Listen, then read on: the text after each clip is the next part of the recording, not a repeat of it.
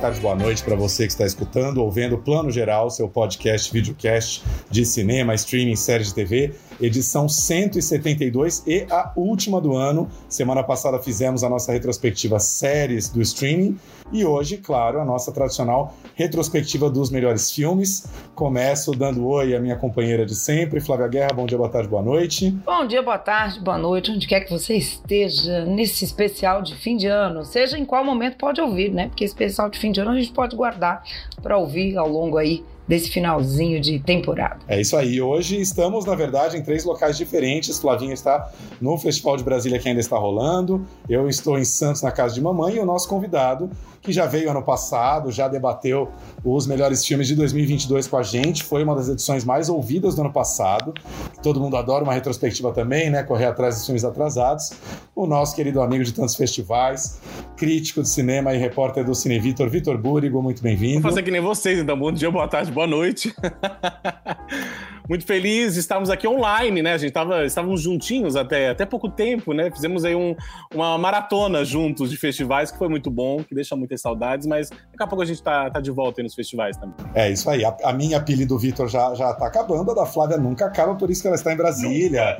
Ela já emendou o terceiro festival, maravilhosa, né? E o Vitor já morrendo, cada um descansando no seu canto. Não, eu tinha vindo de três já também, né? Então mais uma não dava conta. Eu falei, chega, Nossa. deixa que a Flávia continua. Mas, gente, não fala nada não, que eu tô quase sem voz. É, é, sinal de que a bateria tá acabando, viu? Já já vamos dar uma paradinha, porque ninguém merece, né? É verdade. Nós tá uma vozinha rouca sexy, tá gostosa.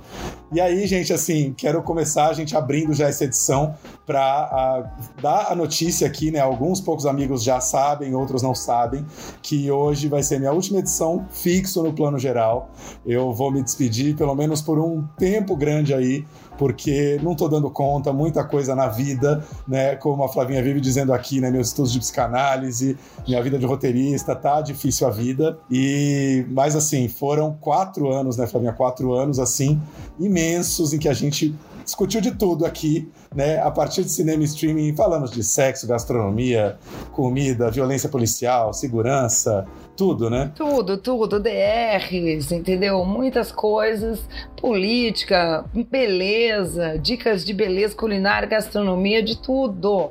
Eu não me conformo, eu estou em negação, já falei, não aprendi a dizer adeus, mas tenho que aceitar Entendeu? Que amores vêm e vão fazer o quê? É isso. Passando um clima assim, uma coisa meio despedida, show da Xuxa, sabe? Que era aquela tristeza. A Flávia não tá aguentando, a família vem, abraça. Mas, Vitor, eu vou dizer, a primeira vez que eu vejo ela cantar no podcast, tá vendo? Como sempre tem alguma coisa, a Flávia está cantando, olha só. E aí eu estou cantando uma música breguíssima, né? Que é o brega que salta no coração da gente na hora, né? Da emoção genuína. É isso, mas eu não vou abandonar 100%, sempre estarei aqui, é só me chamar que eu volto. Mas mas Flavinha não vai ficar sozinha. Flavinha, por favor, anuncia aí o seu novo parceiro. O meu mais novo parceiro, que eu estou aí mudando de parceiro, tá, gente? Só queria estar anunciando, cadeia nacional. ousada, ousada. É o maravilhoso Vitor Búrigo, amigo, talentoso. Mentira! Não, não estava combinado. Surpresa. Gente, eu fui convidado pra isso, é verdade. Esquecemos de combinar com o Vitor. Tá aqui o contrato, Vitor, passando pelo fax. Tá louca. Tá chegando, tá chegando, tá chegando. Olha, foram meses de negociação, foram meses de conversa. A Amazon queria ele, a Netflix, a HBO, tava uma coisa louca, uma loucura, sigilo. Cachê, cachês milionários, luvas. Era tudo. pra ser protagonista de novela, de série. Eu falei, não. Não, não, não, não precisa. Eu vou pro plano geral e é isso. É isso aí. Teve, teve proposta do OnlyFans, ele falou não. É isso que eu tô pensando ainda, viu? Porque tá, tá, tá complicado. Quem sabe? Não tá? Quem sabe? Eu falo pro Thiago, o Thiago falar, ah, isso é muito. Não, a gente fala, mostra uma crítica e o meu pezinho. Uma crítica, entendeu? Tipo, vai ver se ganha um dinheirinho. Mas olha, Vitor, reza a lenda que quem fala muito de nudez e filmes de sexo no plano geral acaba depois abrindo a conta no OnlyFans. Então, assim, investe aqui que vai dar certo. Talvez seja esse um dos motivos da saída de Thiago. Eu não sei ainda se isso vai ser revelado em breve nas então. redes sociais. A gente vai saber daqui a pouco, né, Flávio? É, nessa época sim, né? A pessoa some por dois motivos: entrou pro OnlyFans ou ganhou a Mega Sena da virada. Ainda não, entendeu? A Flávia vai me matar se eu trocar uma plataforma por outra, mas assim, com certeza, né, Flavinha? OnlyFans é muito dinheiro envolvido. Mesmo com o corpinho não estando assim super em dia, tem dinheiro envolvido, né? Acaba rolando uma, é. né? Só pela curiosidade das pessoas rola. Olha, mas eu queria dizer que eu fiquei muito feliz com o convite, muito lisonjeado que vocês vieram conversar comigo. Deu medo na hora, obviamente, né? Porque essas duas pessoas que eu adoro e que acompanho e que sou muito fã e também somos muito amigos, a gente se diverte, enfim. E eu já participei aqui algumas vezes, mas sempre como, né, convidado, assim. E agora, assumir o lugar, assim, eu não vou nem dizer substituir, porque não é para substituir, entendeu? Gente vai começar uma nova fase, mas é, fiquei muito feliz por, por ser fã de vocês, ser fã do, do, do plano geral, e agora tá ocupando esse lugar também. É uma responsabilidade, claro. Mas qualquer coisa eu grito, o Thiago volta, faz uma participaçãozinha rápida. Exatamente. Se o pessoal começar a chorar, pedir pro Thiago voltar, a gente chama ele, ele participa por 10 minutos e depois ele, entendeu? Faz aquela coisa assim para todo mundo não, não ficar sofrendo. É isso aí, eu fico no posto de saúde, fico no posto de saúde ali na urgência. vamos parar com esse papo, Flavinha já tá emocionada que eu tô vendo ali. Vamos, vamos começar o papo logo, botar na roda. Vai dar tudo certo, claro. Ninguém tá morrendo. Calma, calma, calma. tema da semana, tema dessa edição, melhores filmes do ano. Como ano passado, vamos falar um pouquinho dos filmes gringos que foram muitos, dos filmes brasileiros também foram muitos. E se der no final, gente, a gente fala um pouquinho também daquele aqueles filmes que a gente viu em festivais e que né, ainda não estrearam, né? Já conseguimos ver mostra, Festival do Rio, festivais do Nordeste, para todo lado, e que vão estrear provavelmente aí primeiro semestre de 2024, né? Vamos começar pelo Vitor, Flavinha? Como é que você quer fazer? Vamos começar pelo convidado, pelo novo membro, né? Vamos convidado começar... novo não, não, não é mais visita. Vamos começar é pelo não é mais visita. Vamos começar pelo novo chefe aí, né? Tá assumindo o novo CEO. Chefe não, Flávia, não dá essa moral toda não. Chefe é você, você tá com mais tempo de casa. É, mas eu ia falar isso. Que manda, hein? Vamos lá. Vamos começar pelos gringos? Vamos Vamos começar pelos gringos. Que aqui a gente ama ser brasileiro. Não que a gente não ame os gringos, mas, entendeu? Eu sou uma Sim. pessoa que você sabe, né? Uhum. Que vocês sabem, eu e o cinema brasileiro tem um caso de amor eterno. Então. Uhum. Mas assim, na hora que fui fazer essa lista, assim, e, e, pensar alguns nomes, claro que a gente tem aqueles nomes já muito é, consagrados, que obviamente vão entrar em todas as listas, e já estão entrando aí, principalmente nessa temporada de premiações, a gente está vendo esses nomes bombando, algumas surpresas, enfim. Mas foi difícil, assim, que eu escolhi três, três filmes que, que me tocaram muito de, de, um lado mais emocional, digamos assim, que eu acho que, que me pegaram mesmo, tirando um ali que tem um. Enfim. Eu botei assim, para mim, o melhor filme do ano, e eu fiquei muito feliz que ele é desse ano, porque eu não lembrava se você já tinha falado desse filme ou não, porque ele começou a passar no ano passado em festivais. Inclusive, o diretor esteve no Brasil, no Mix Brasil, que é o Close, que é um filme muito lindo. Para mim, Lucas Don't, é isso que assim que fala? Isso, belga. Eu tenho que começar a saber falar muito direito agora as coisas que essa, né, essa habilidade. agora é rádio. Mas é um filme que assim, quando eu assisti, acho que eu fiquei fazia muito tempo né, que eu não saía de um, de um, de um filme do, do, cinema com aquela sensação de, de, de, eu fiquei mudo, eu fiquei parado um tempo assim, sabe? É, eu não, lembrava de um filme que eu saí. E claro, a gente sai, o filme a gente gosta, sai comentando com todo mundo, mas aquele eu saí assim, eu fiquei acho que mudo por um tempo, porque ele me pegou de uma maneira tão forte assim. Não só pela, pela, pela história, por aquela narrativa que traz, tem um, um drama muito pesado ali, mas tem também uma beleza atrás daquilo tudo, desses dois meninos, daquela família, dessa história do que acontece, desse afeto, dessas descobertas. Enfim, eu acho que é um, é um, filme lindíssimo, belíssimo. Ele tinha que ter ganhado todos os prêmios, ser indicado em todas as categorias e todas as premiações, porque eu achei ele belíssimo, assim. Então, e ele consegue tocar em várias, em várias partes, assim, desses sentimentos. Você tem muitas sensações assistindo Close, assim. Então, e a delicadeza desse diretor também de, de, de, contar essa história, até um pouco corajosa. Eu nem gosto de usar muito esse tema, e corajoso, mas eu acho que ele tem ali um. Ele, ele tem uma coisa que ele, ele aprofunda, talvez, com uma delicadeza que em outra mão poderia cair para um lugar errado, assim, equivocado. Então, Close para mim. Eu já comecei com o primeiro lugar, né? Eu podia ter começado 3, 2, 1. mas enfim, Close. Eu gostei muito.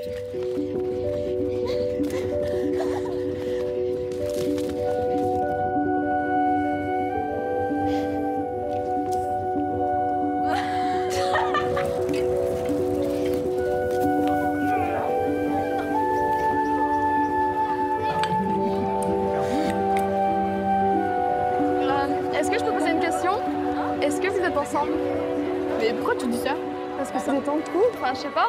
Bah, on s'est rapproché parce qu'on est meilleurs. Sûr et certain.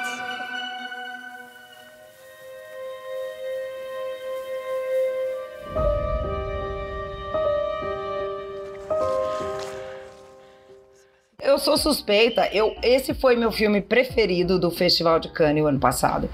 Eu lembro que eu, né, na época comentei, a minha palma teria ido pro Close, né? E quem acabou ganhando foi o Ruben Östlund, né? De novo, né? É isso? Foi, foi. Como é que chama? O Kit Estreza, né? Mas é, é o Triângulo da Tristeza, que é um filme muito mais evento, um filme que é comédia, né, e traz aquela é, crítica muito ácida dele, né. Então eu entendo assim a escolha pelo, pelo filme, que eu acho que é muito mais de questões contemporâneas, né? Pá. Mas o Close eu acho ele muito mais emocionante, acho ele mais duradouro, num certo sentido. É uma história que, que é clássica, né? Até atemporal ali né, desse, desse momento da vida desses meninos, né? Então, para mim, é, é belíssimo. E um cineasta novíssimo, né, Ti? Perderam a chance de dar um prêmio para um cineasta super jovem, né? É isso que eu acho mais legal, assim. Ele é um, é um cara que, se eu não me engano, tá fazendo 30 anos agora, né? 28 ou 30 anos. Ele não tem nem 35 anos, Lucas Dont. É, o Girl, que é um filme dele delicadíssimo também sobre uma menina trans, né, que acho que ainda tá na Netflix. É, já era, já foi um filme muito elogiado, muito aclamado, foi premiado em Cannes, né? E, e eu acho que assim é um cara que vai fazer muita coisa interessante assim, e é um cara que é, concentra na imagem, né, o poder da coisa, assim, mais que nos os diálogos são muito delicados, mas tem uma delicadeza das imagens ali que é, que é o que acaba levando a gente. E dirigir criança, né, gente, que nunca é fácil, né? A gente sabe, né? Não, não, não somos diretores, mas assim, dirigir criança é uma pemba você achar os atores certos e fazer eles chegarem no lugar que você quer, não é para qualquer diretor, para qualquer cineasta. E ele consegue lindamente. Consegue. Vitor, você viu na mostra? Não, eu vi quando foi estrear mesmo. Não, não, ah. não consegui ver no. Porque ele foi pro Mix, não ah, foi pro mix, na mostra, é verdade, no Mix daí. Verdade, é. Mas eu não tava em São Paulo, então nem consegui encontrá-lo, nem ver o filme lá. E depois, quando foi estrear, acho que eu. E aí eu vi no cinema mesmo, nem fui cabine nada, eu vi no, no cinema. É, inclusive, nem estava em São Paulo também, eu, eu vim em Natal. Porque eu sou uma pessoa viajada, né? Muito bom. Seu número dois, seu número dois. Número dois é um filme recente, é, que estreou recentemente. Aí esse eu vi na mostra desse ano, que é o A Fire, que é um filme que eu adorei também. Ele ganhou o prêmio da crítica é, na mostra de São Paulo desse ano. Estreou no cinema, eu acho que ele já chegou na MUBI, eu não sei se ele já está na MUBI Queria não, ter esse circuito do cinema primeiro, Eu né? acho que ele nem é MUBI, hein, Vitor? Porque ele não é Imovision, esse filme? Ele é Imovision, exatamente. Acho que ele vai entrar no Reserva Imovision. E aí a plataforma, perdão. É, não, você deve estar pensando em algum outro filme da mostra que também fez sucesso. É ah, de Outono, Folha de Outono, Folha né? de Outono é MUBI. Alguma hora Exato. vai cair. Exatamente, exatamente. Eu acho que o A Fire também é aquele filme que você vai compreendendo ele ao longo da, do desenvolvimento dessa narrativa, sabe? Tu vai prestando atenção. Eu acho esse protagonista chatíssimo, mas é aquele chato que a gente. Que, que, que, também tem um carisma, né? Porque você quer acompanhar, sabe? Até onde esse chato vai com essa. Eu acho ele mala, aquele cara arrogante, enfim. Mas essa história vai se construindo, né? Principalmente com a, com, com, com a menina também do filme. Vai construindo essa relação, aqueles amigos, aquela casa, aquela. É, aquele encontro e esse processo criativo dele também e como o filme vem trazendo, é, ele vai dando tipo que, que, que um, uma rasteira nele aos poucos, assim, né? E na gente também, como, como, como espectador, né? Porque você vai percebendo aquilo, você primeiro tem essa sensação de ai que cara chato, aí depois você julga ele dessa maneira, aí depois você torce pra, pra menina, mas será que a menina tem isso, tem aquilo com aquele outro cara? Então você também vai entrando nessa, nessa, nessa vida ali, naquele lugar de fora, que tem a questão ambiental, que tá correndo por trás, tem, tem, tem enfim, eu acho que também tem muito afeto ali, ainda que aquele cara não demonstre tanto isso, e sim muito mais uma arrogância. Mas é um filme que pega, quando ele acaba, eu falo, hum, nossa, filmaço, assim. Então a Fire também me pegou muito, e quando eu vi, eu vi bem no começo da mostra, eu falei, olha, esse já é um dos meus favoritos, sabendo que a mostra ainda tinha muitos filmes pela frente, mas, mas ele também foi me pegando aos poucos, assim. Toll. Hallo? Sag doch mal. Ja, wir werden nicht allein sein. Ich brauche meine Ruhe, meinen eigenen Platz zum Arbeiten. Das ist die Nichte einer Arbeitskollegin meiner Mutter. Nadja. Kommst du nicht mit? Nein, wirklich, die Arbeit lässt es nicht zu. Schade. So ein Arschloch, ich bin so ein Arschloch. In my mind,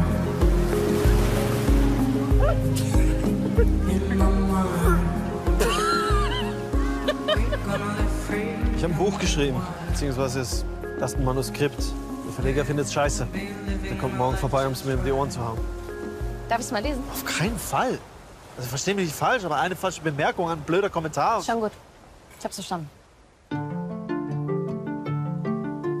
Acabou ganhando o prêmio da crítica na mostra, né? Foi desse- desses filmes que, desde que teve a sessão de imprensa da mostra, todo mundo já amou e, e aclamou tal, né? Christian Petzold, um diretor alemão que a gente adora e que há muitos anos faz filmes muito legais e muito interessantes, né? Eu sou apaixonado pelo Phoenix, que acho que pra mim foi o melhor filme de 2016, se eu não me engano. E o Undine, que é um filme dele que ah, eu lembro que a Emovision lançou também fim de ano, ele passou meio batidão, assim, porque bem essa época agora, né? Lançar filme nessa época é meio ingrato, porque tá todo mundo na correria de Natal, começo de ano, Réveillon tal. Foi um filme pouco visto nos cinemas, mas, pô, um filme de uma mulher sereia, né? Uma mulher que vive no aquário, é uma fábula tão delicada, assim. O Petzold é um cara que realmente sempre arrasa. E é interessante porque o Petzold é um cara é, discreto, né? Que a gente chama de low profile, né? Ele não é ultra, faz alarde, né? Os filmes dele também são assim, né? Você fala, ah, não vai dar em nada esse filme tão pequenininho, tão simples. Um grupo de amigos que vai passar, né? Dois amigos vão passar essa temporada nessa casa de praia, a menina lá,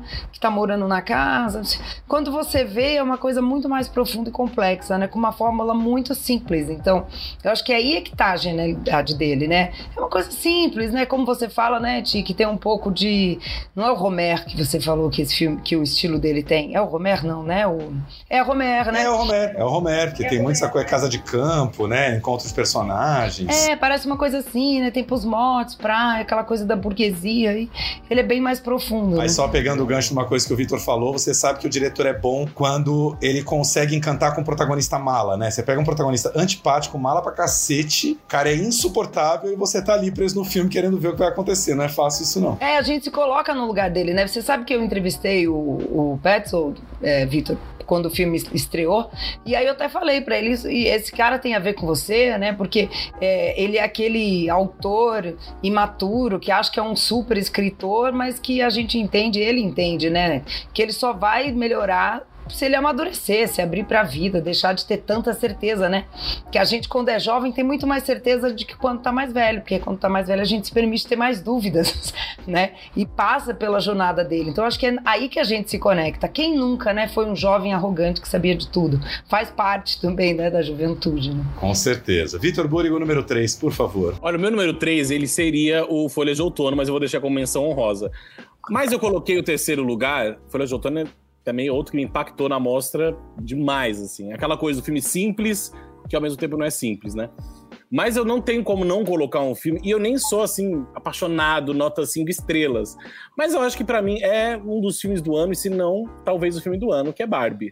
Barbie, eu acho que é um filme que, além da expectativa que ele veio é, antes da estreia, já todo esse marketing, junto com o Oppenheimer, né, que virou aí um, um- foram dois, um grande evento com dois filmes, e eles estão correndo aí juntos nessa, nessa temporada de premiações. Eu acho que o Barbie só tá ainda ganhando mais indicações por conta da trilha sonora, que ele tá sendo indicado, lá, ganha três indicações aí pela, pela canção original, e por isso que o Oppenheimer acaba não passando. Mas acho que Barbie é, é o filme do ano, a sensação do ano. Eu adoro o jeito que a Greta conta essa história. Ela e o Noah, né? Na verdade, o roteiro, mas como ela dirige também, como ela conduz. Eu não fazia ideia do que ia ser esse filme. A gente sempre tinha muito medo, né? Ou ele vai ser muito ruim, ou ele vai ser muito bom. Porque ou ela vai seguir para esse lado mais infantil, que não é nem o perfil dela, mas vai que se rendeu aí a um estúdio, sei lá, alguma coisa. Mas quando eu vejo que ela e Noah assume o roteiro, eu falei, não, não é possível, né? Então tem toda essa crítica social, atual, importante que a gente tem que falar. Eu acho que isso tudo está muito bem colocado e muito escancarado, mas muito fantasiado ali pelo rosa, por aquele cenário, por, por aquela coisa plástica, tudo perfeito. Né? Até que, enfim, tem todo esse desenrolar aí da história dela, das questões, dos medos, das angústias, é, o machismo, o feminismo, enfim, o patriarcado. Eu acho que é um filmaço nesse sentido de, de, de trazer essas discussões muito atuais e importantes, que talvez um grande público que nem pense dessa maneira e foi para assistir Barbie por puro entretenimento, que o filme também tá aí para isso, o cinema a gente sabe que é isso, mas talvez saiu de lá pensando uma outra maneira de enxergar o mundo, enfim, né, da questão das mulheres e tal. Então, acho que o Barbie entra na minha lista por todas essas questões e também porque diverte, tem momentos divertidos no filme. É, a música, enfim, a trilha e a atuação deles também. Eu acho que tem momentos memoráveis ali e já entrou para a história esse filme, com certeza.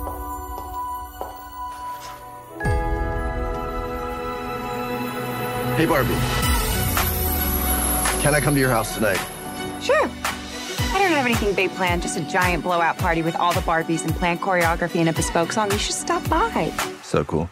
You can find me under the lights, diamonds under my eyes. This is the best day ever. It is the best day ever. So is yesterday, and so is tomorrow, and every day from now until forever. You guys ever think about dying? When my heart breaks, Some things have been happening that might be related. when my world shakes. Cold shower, falling off my roof, and my heels are on the ground.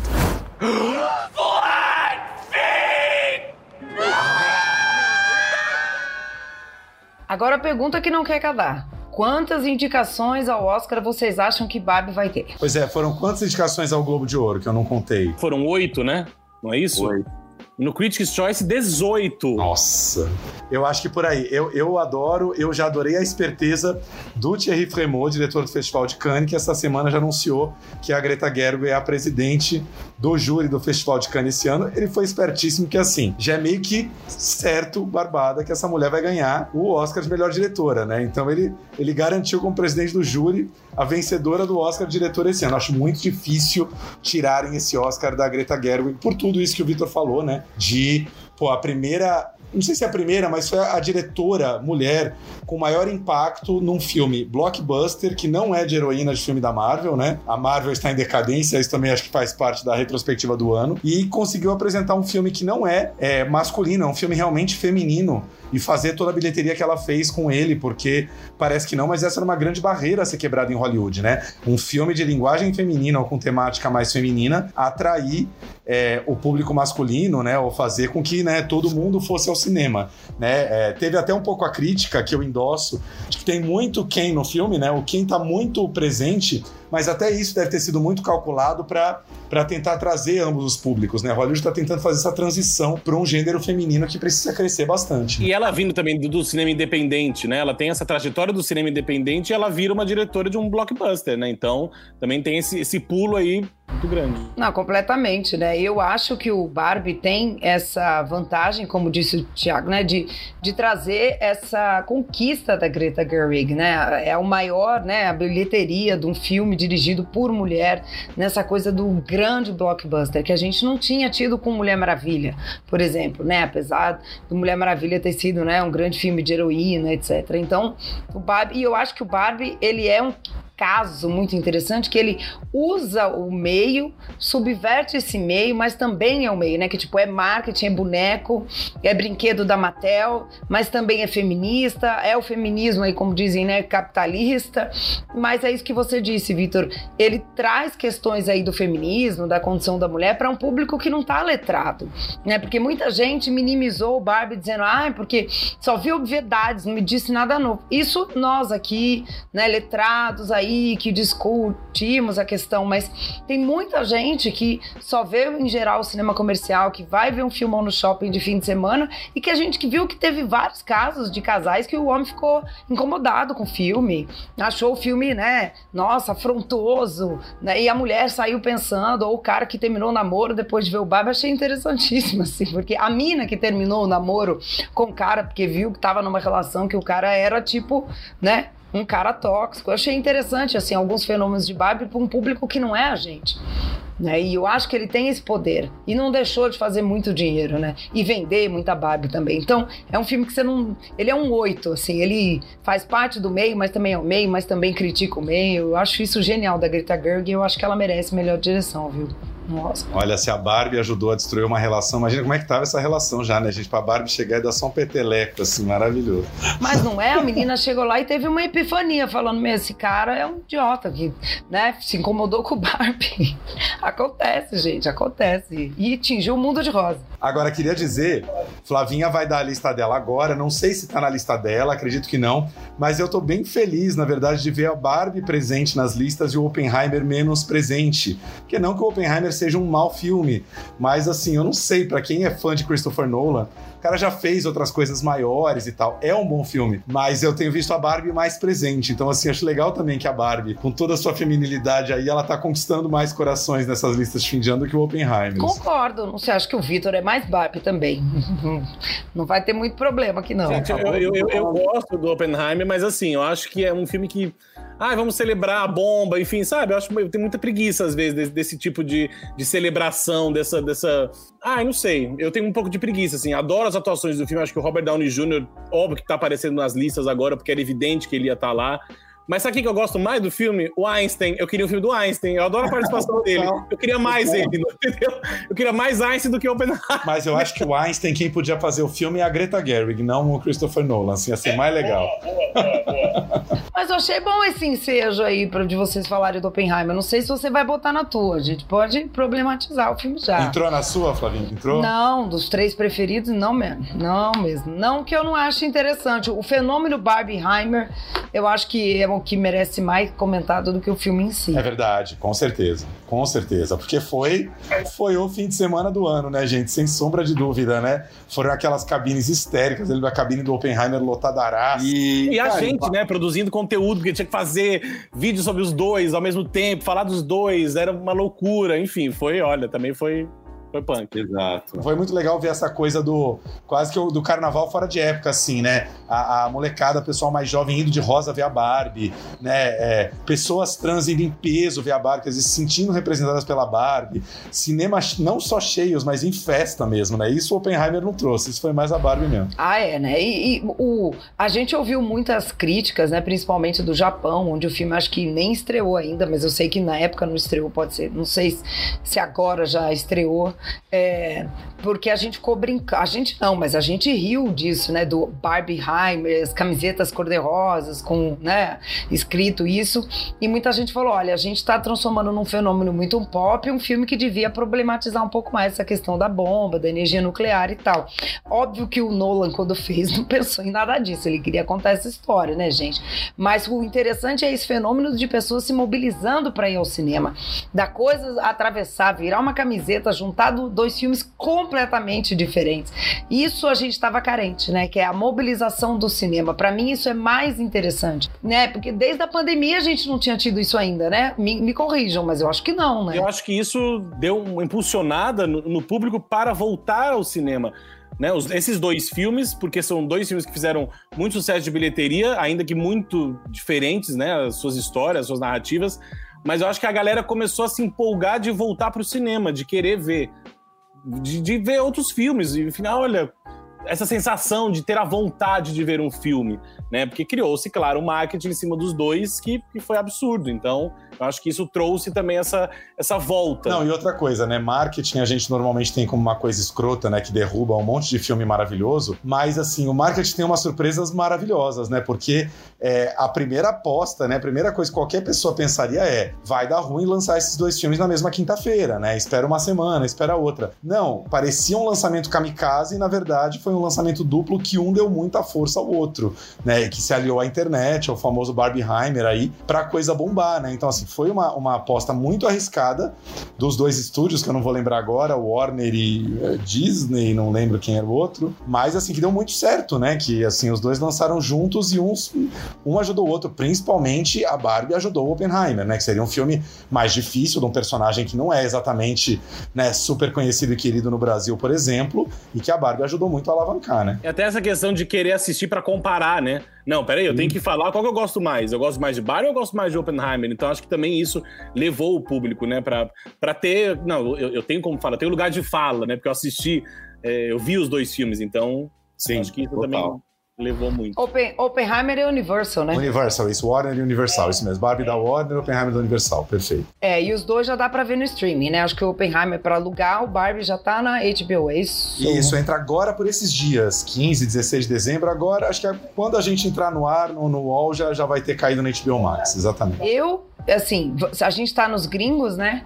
E eu tenho que falar dos que estrearam, né? Chegaram em circuito, porque a nossa leitura aqui, nosso recorte, aliás, gente, são filmes que dá pra quem tá ouvindo ou vendo a gente assistir. São filmes que estrearam em circuitos. Tem outros filmes que estavam nos festivais, que a gente até vai comentar aí na nossa palhinha de prévia, o que vem por aí, etc. Mas dos que estrearam, eu eu, assim, acho que é o filme que, assim, como é que, em francês, né, nos prêmios ali, o Festival de Cannes tem aquela expressão que é o coup de cœur, né, que é o filme que é o golpe do coração, o filme do coração, que me pegou por aí, assim, e que é um filme despretensioso, que eu não dava nada, foi o último filme que eu vi na cobertura do Festival de Cannes esse ano, que é o Folha de Outono.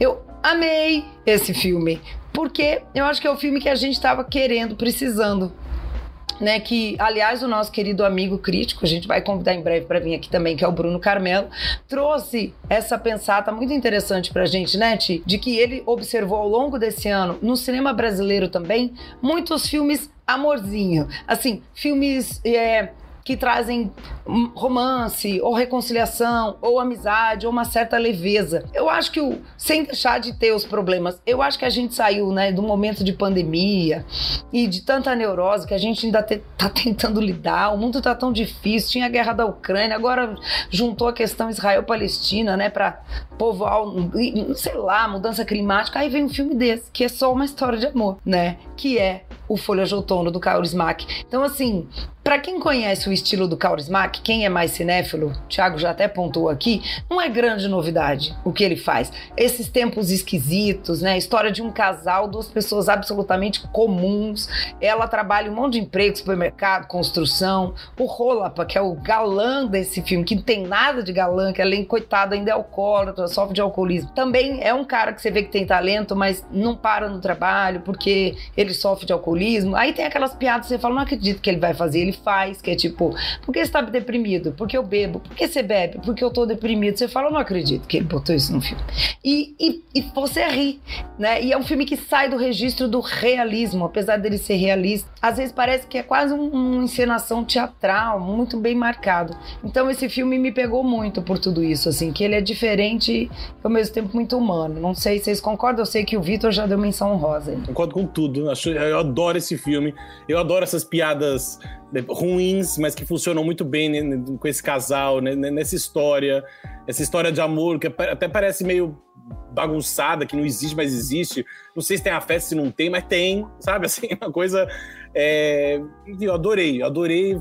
Fui sem imaginar, assim, claro, já conhecendo, obviamente, é, a, a trajetória, né? Mas, mas sei lá, eu tava tão assim por esse filme que quando eu vejo, eu falei, gente, é, é muito bonito.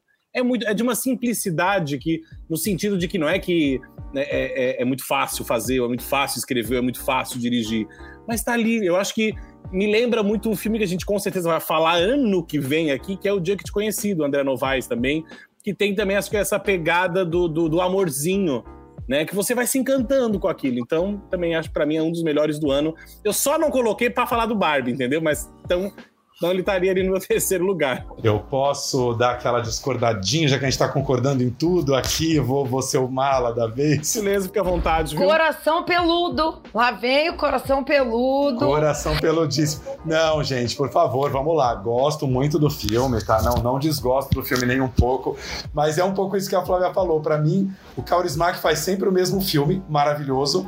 Mas ele não me pegou tanto, talvez por eu já conhecer muito o Kaurismäki. Adoro o jeito que ele dirige. Mas talvez porque eu fui o último a ver, eu fui ver ele já em cartaz. Todo mundo, né? O povo viu em Cannes, viu na mostra, foram vendo ao longo da mostra, aclamando, não sei o quê. Eu fui ver talvez com expectativa demais. Gostei, mas acho que eu prefiro alguns outros filmes do Kaurismäki, O Homem Sem Passado tal. O que não me impede de ter ficado muito feliz com é, a indicação dele, acho que para o Globo de Ouro de Filme Estrangeiro, né? E mais ainda pela Alma Poist, acho que é assim que fala, que a atriz ter sido indicada no Globo de Ouro, achei isso fantástico, que ela é realmente ela é a personificação desse método Kaurismäki, né? Ela tem aquele rosto que não é gelado, ele é um rosto fixo, né? Ele é um rosto que às vezes não mexe, mas tá transmitindo tanta coisa ali. Eu acho ela fantástica, acho ela inclusive bem superior ao cara no filme, assim, acho ela assim um negócio todo plano que ela tá aparecendo, é um negócio que te prende na tela. Então assim, discordo, mas também gosto do filme, tudo junto. Não, eu entendo, eu entendo. Mas você sabe que a Alma, que é essa atriz, né? Eu conversei com ela, né, durante a mostra e tal. E ela, ela falou, foi a primeira vez que ela trabalhou com Kaurismäki, olha que bacana. Né? Então eu acho que ela tava com esse frescor, né? Porque às vezes o ator trabalha sempre também com o diretor, não dá tanto esse frescor. Então para ela tudo era novo ali. E o ator também, o, ele chama Jussi Vatanen, né? Que é o Rolapa. É, ele é super famoso na Finlândia, né? Um cara super respeitado. Eles são. E ela também nunca tinha trabalhado com ele. Então foi um encontro ali. E, o, o, eu, e é isso, a gente tá acostumado já, quem acompanha, tipo o Porto. Eu gosto muito do Porto. Eu gosto desse humor desconcertado do Kaurismäki. E ele é assim. Eu acho legal quando um cineasta consegue imprimir na sua obra a pessoa que ele é mesmo, né? Porque tem uns que são diferentes, consegue fazer coisas mais distantes. Ele é assim. E o que eu gosto nesse filme filme, por exemplo, é que ele não é um filme descolado também do mundo contemporâneo e da realidade, porque a arma ela escuta um, uma, um rádio. O filme tem um quê de anacrônico, porque ele é contemporâneo, mas a casa dela parece uma casa dos anos 80 da Rússia comunista, o radinho que ela escuta, né? Ela escuta rádio e, e ela disse que e o rádio, quem assistiu ao filme e quem assistiu lembre, tá sempre tocando notícias sobre a guerra da Ucrânia sempre falando no que está acontecendo. E o Kaurismäki, ele coloca esse comentário político dele ali. Ela falou que ele disse que ele não poderia fazer um filme sem deixar para a posteridade o momento do mundo em que esse filme estava sendo feito, sem se colocar sobre a guerra da Ucrânia. E aí perguntaram na, na coletiva de Cannes, que está no YouTube, se vocês quiserem assistir, né? É, é, alguém pergunta, ah, esse filme não é muito político, é uma comédia romântica e tal. Ele fala, esse é o meu filme mais político desde o último. Então esse humor dele, esquisito, sabe? Não é político político, mas é político. E eu brinco aqui, né, desde sempre, que é a comédia romântica menos romântica, no sentido óbvio, né, do ano. Então é isso que eu gostei, assim, é uma comédia romântica que não é óbvia. Então eu curto. E Losers, né? Os Pamonhas também amam. Eu acho que o filme do André também traz isso. Os Pamonhas, adoro os Pamonhas. A dica aí pra O2 Play Movie, né? O filme podia ganhar esse título em português, Os Pamonhas, imagina Não, isso. os Pamonhas também amam, é total esse filme. Eu acho. Eu amo esse filme, que são pessoas comuns tentando sobreviver na solidão. E para terminar, tem um momento que eu acho lindo, um dos momentos, tem vários, tá, gente? Não é spoiler. A Alma é demitida de um dos empregos e as amigas fazem um motim junto com ela e elas saem de mão dadas. E a, a própria atriz falou, cara, é o recado que a gente fala, se a gente não tem a gente mesmo nesse mundo neoliberal, em que a gente não é nada no mundo de trabalho, a gente é só uma peça, que a gente é substituído e a gente está nas nossas solidões, a gente não tem nada, porque a gente não é nada. Não tem poder, não tem dinheiro, não tem fama. Então eu gosto muito, assim, são pessoas absolutamente comuns. Então é um filme que me ganha nesse, nesse lugar.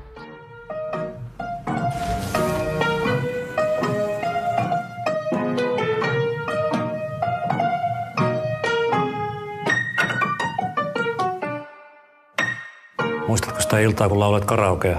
Siinähän istuu ne kaksi naista. Tapasin sen pienemmän myöhemmin. Mentiin melkein naimisiin. Miksi te menneet? Hukkasin puhelinnumeron. Miksi et kysy numerotiedustelusta? En tiedä nimeä. Se kieltämättä vähän haittaa.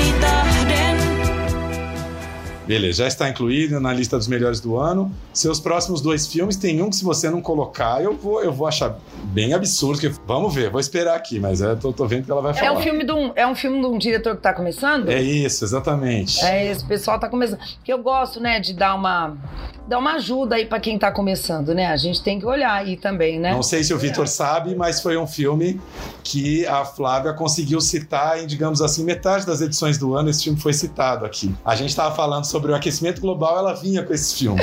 Aí eu não quero falar mais também, já falei muito, alô. não, né? Tem que falar. É Assassinos da Lua das Flores, né? É, Tá bom, é, muito obrigado, Flávio. Seu próximo filme, então. já já foi falado, exatamente, tudo já foi falado. Ouça na edição 170, 160, 61, 62. Isso. Até a semana passada, que era de série, ela conseguiu falar do filme, mas vamos Vou fazer um lá. resumo agora de tudo que ela já falou nessa- n- nas outras edições. Eu vou- outro dia eu fiquei chateada, eu tenho que comentar. Eu fui lá na Gazeta Mulheres falar, passar a palavra do cinema para as donas de casa. Aí eu falei rapidinho assim da sinopse do filme, né? Televisão com negócio. Eu falei, só contextualizei o momento do filme, a questão do povo indígena, Osage e tal. Aí uma senhora comentou nas redes sociais: pronto, contou o filme inteiro, agora eu não quero mais ver. Eu falei, mas minha senhora tem três horas e meia. Como é que eu contei o filme inteiro? Falei, ela deve ter ouvido o podcast, deve ter ouvido todas as edições. Foi isso. Foi isso. Mas aí, sem contar muito o filme, mas já contando, o que eu gosto do Assassinos, além de ser do Scorsese, se ele fizer até um curta tipo Almodóvar, eu vou amar, né? Eu gosto desse homem. Não acho que é o melhor filme da carreira dele, mas eu acho memorável, notável que um cara com 81 né, e um anos, eu acho que ele tem, se proponha, um, a trabalhar na cidade, dois, a fazer um filmão complicado desse, três, a inverter o eixo da câmera dele, porque o natural dele, pegando um livro que é sobre o nascimento do FBI, usando esse caso de gancho, ele fala, não, eu não vou contar o nascimento do FBI, eu vou contar o caso. Ele vai lá e conta a história dos Osage e essa história, né, desse povo indígena ali de Oklahoma, que foi traído de todas as maneiras pelo povo branco local, né? Então, eu acho muito bacana né, que um cara desse, abre aspas dele aqui, quando ele foi questionado em Cannes, porque que ele estava inovando e tal, ele falou, bom, 81 anos, se eu não sair de casa para fazer alguma coisa nova, eu fico em casa vendo televisão. Vocês querem que eu faça o quê? Né? Então, me inspira também, porque eu aqui com os meus 40 e pouco já tô numa preguiça, gente. Esse homem com 40 a mais que eu tá aí com essa energia toda, só por isso tem que estar aqui. Eu gostei, deu pra sentir assim a vontade de aposentadoria da Flávia quando ela falou o primeiro mérito do filme é que ele continua trabalhando. viu? Continua, gente. A 80 pessoa anos. tem que amar muito o que faz, cara, sério, e ainda querer inovar, porque a gente por muito menos quer ficar num lugar de conforto, né, do que já sabe fazer. Eu acho que o melhor comentário que eu ouvi ao longo do lançamento do Assassino da Lua das Flores aqui no Brasil, que acho que foi a partir do final de outubro, né? É a história de que o Scorsese conseguiu fazer o filme de gangster dele, né? O gênero dele, filme de gangster, num outro contexto, né? Contando o massacre de uma população indígena pelos brancos, mas é, seguindo as regras do filme de gênero que ele sempre fez. O filme tem muita matança, o filme tem traição, o filme tem surpresas de quem vai fazer isso e aquilo. Ou seja, o Scorsese tá no, no, no- terreno conhecidíssimo dele, mas trabalhando uma história, um episódio histórico tão importante da história dos Estados Unidos que nunca tinha sido tratado, né? E só lembrando aqui, o Scorsese escreveu esse roteiraço maravilhoso com o Eric Roth, que é um, né, um outro mestre dos roteiros, obviamente está indicado ao Globo de Ouro de melhor roteiro, deve aparecer nas indicações ao Oscar. E me parece, né, Flavinho, eu acho que o Barbie vai vir com tudo esse ano nas premiações, mas se tem uma categoria que eu acho que o, o Gladstone também, quem sabe, mas é, a categoria roteiro deveria muito ir para o Scorsese nesse caso. No Globo de Ouro ele está concorrendo com Barbie, com Pobres Criaturas, com Oppenheimer, com Vidas Passadas e com Anatomia de uma Queda, que são belos roteiros. Mas só por isso que você falou, de ele ter pegado um livro que não é sobre isso e, e- e- e feito, mudado o enfoque, isso já, já é uma história completamente nova. Não deve ter sido nada fácil escrever esse roteiro. Não mesmo, trabalhão, né? E ele mesmo contou, né, que em várias entrevistas que a gente pode assistir online, que ele foi, né, para o território indígena dos Osage, em Oklahoma, foi aprender, fez várias reuniões com né, os chefes né, da, da nação ali. Eles estão atuando no filme, né? Vários, né, mais de dezenas de Osages é, atuam. Então ele foi entender pela perspectiva dele como a história deles eram contadas. Isso é uma, e eu acho muito interessante que assim, a gente está falando de Scorsese, Estados Unidos, etc. Mas esse filme se comunica tanto com todas as nações que os povos nativos originários foram traídos, colonizados, estão sendo até hoje, né?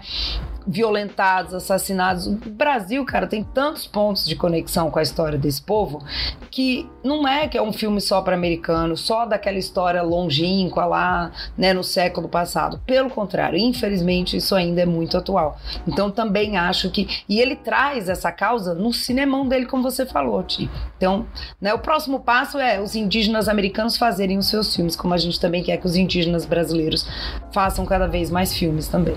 Whose land is this? My land.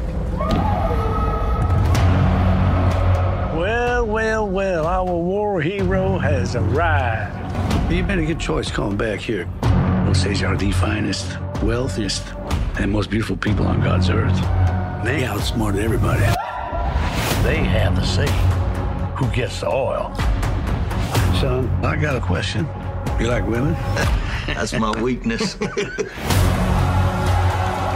Well, we mix these families together, and that estate money flows the right direction. It'll come to us.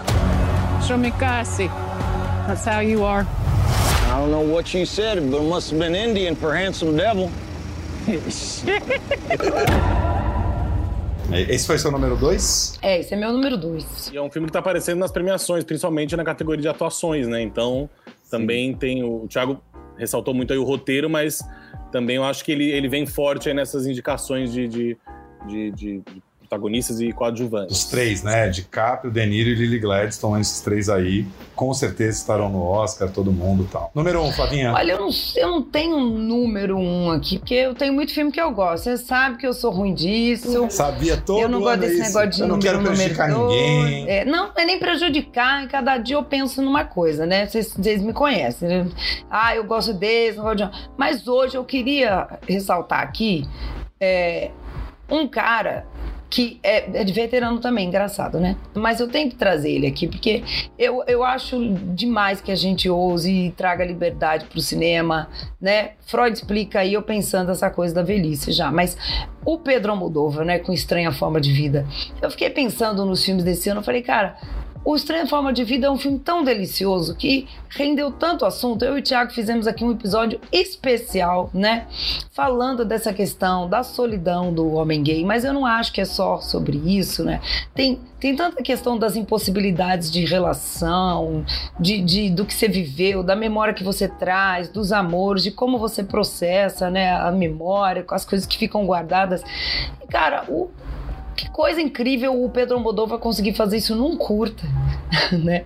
E causar com esse curta do jeito que ele causou, conseguir colocar em circuito, né? E trazer dois homens maravilhosos, beijos, desculpa, né? Em cenas belíssimas, deliciosas de assistir também. Ó, eu adoro o Pedro Almodóvar. Eu queria ressaltar que hoje eu queria falar desse filme. Fora que é isso, o cinema não precisa ser sempre longa, né? O cara fez um curto, eu queria contar essa história, pronto. Eu acho que não existe outra pessoa que filma homem tão bem quanto o Almodóvar. Ele sabe Não é? filmar muito bem. Eu acho que esses enquadramentos que ele usa, enfim, todos, todos esses personagens. E ainda temos música de Caetano Veloso também, né? Porque são grandes amigos. Tô torcendo para que um dia Caetano faça uma música original para ser indicado ao Oscar. É, Nossa, com certeza. Como ele fez pro Frida, né? Quer dizer, não é dele, eu não sei se é dele a letra, mas é, a música que ele canta do Frida foi indicada a melhor canção, ele cantou no Oscar e tudo isso. Tô esperando esse momento também. Maravilhoso, gente. Maravilhoso. Então, o Almodóvar entre os melhores. do. Então, Flavinha ficou com o Almodóvar, Scorsese e, e o Kaurismäki, exatamente. É isso aí, só, isso só aí. mestre Só gigantesco. mesmo. Tô assim, tô bem nos clássicos. Então vamos lá, os meus. Olha só, é, a Scorsese ficou em meu segundo lugar, igual a Flávia, ficou número dois. Então é meu último dia aqui, eu vou falar quatro, incluindo o Scorsese aí, vou falar o meu quarto lugar. Vamos lá, vamos lá. Meu quarto lugar, gente, é um filme do Oscar do ano passado, que tem um dos títulos mais esquisitos desse ano também, mas que é um filme que eu fui ver achando que era um filminho de Oscar, assim, e eu acho que o filme tem um negócio, uma complexidade, um negócio, que é os Banshees de Inisherin. É Inisherin, que eu acho que eles falam no filme, é Inisherin, acho que eles falam Inisherin, né? É, in sharing. É aquele sotaque irlandês que é complicado, né? É, o filme é Inisherin, é Sharing, isso. é. Que é o filme lá do Colin Farrell, ele e o Brandon Gleeson, melhores amigos ali numa ilhazinha da Irlanda, né? E a história toda gira em torno do Brandon Gleeson que um dia vira pro Colin Farrell e fala: eu não quero mais ser seu amigo. Eles são, eles são amigos de beber no boteco juntos, são pessoas simples, trabalhadores, humildes e tal. Só que esse, esse amigo mais velho decide que ele tem poucos anos de vida e que ele quer fazer algo de importante na vida dele. Ele não quer só ficar batendo papo e tomando chopp, que ele precisa compor uma música, ele precisa deixar alguma coisa para a eternidade, para a posteridade. Só que ele, ele rompe 100% com o personagem do Colin Farrell e deixa o outro maluco, né? Quando eu vi o trailer e tal, eu falava assim: ah, é uma comedinha em torno de um amigo que deixa de falar com o outro. Mas da metade pro final, o filme vai adquirindo uma gravidade, um peso. Tem cenas até de uma certa violência envolvendo é, o, o animal doméstico de um deles, enfim. A coisa vai progredindo para um lado e termina num.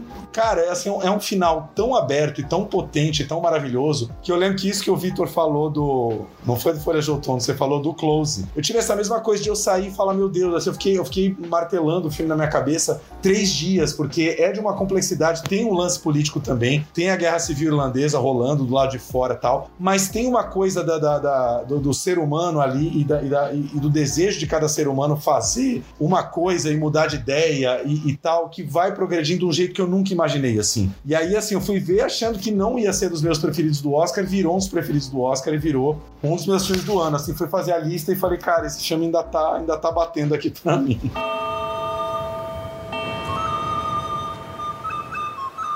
Call Sonny Larry. Didn't you and he used to be the best of friends? We're still the best of friends. No, you're not. Who says we're not? Sit somewhere else.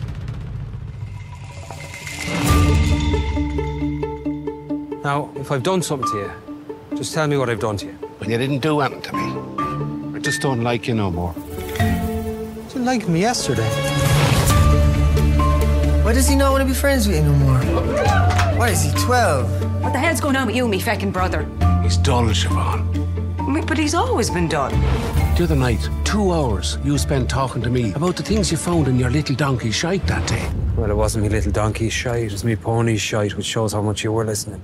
If you don't stop talking to me, Colin?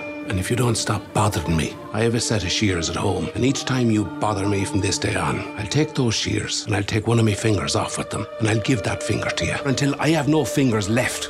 Does this make things clearer to you? Not really, no. Starting from now. But shush like, Polly. You know, shush like. Yeah, I'd shush like. Eu lembro que a Flávia falava muito bem desse filme, né? Passou em Cannes, foi isso, né? Veneza, né? Veneza. Veneza. E acho que a Flávia elogiou muito quando ela assistiu também. Eu, eu adoro as atuações desse filme e principalmente esse personagem, né, do, do Colin, porque ele, ele tem essa coisa, ele, ele tem esse apego com o amigo, com a irmã, com, com, com as pessoas daquela cidade, mas ele tem aquela aquela coisa meio bruto também, mas claro, o outro é muito mais assim. Mas eu, eu, adoro também é, é, esse local de, de dessas relações aí, de, de, dessas pessoas meio complexas até, meio não, né? Bastante até, porque é, é enfim, também eu, eu, gosto muito dos benches, que eu não sei falar last, last year. É, a gente fala só os é. benches. E a gente demorou para entender, e não tem muita tradução no Brasil, o que são as benches, né? Benches são essas figuras mitológicas ali da mitologia irlandesa, celta, que são, é, é, é são figuras né, femininas, assim, meio meio envelhecidas, meio sinistras, não são bruxas, também não, não, é que é anjo, mas é uma entidade em que aparecem, né, para as pessoas quando vai acontecer uma tragédia, uma morte, né? É quase como um prenúncio de algo que vai vir. Um orixá, né, gente? É quase um orixá da Praticamente, é praticamente um orixá celta. E, e queria agradecer às distribuidoras brasileiras que de uns anos para cá estão mantendo os nomes, né? Claro que esse colocou aí uma coisa português ali, mas porque senão poderia ser amizade desfeita na Irlanda, sabe assim, uma coisa meio. Nossa, Vitor, mas eu lembro que eu comentei com a Flávia, o meu medo é exatamente o contrário. Eu falo, cara, será que as pessoas vão ver um filme chamado Os Benches de Inisherin? Eu fico, eu fico morrendo de medo, assim. Eu falo, cara, só vai chegar na porta do cinema, se não vê o Colin Farrell ali, vai passar, não sei.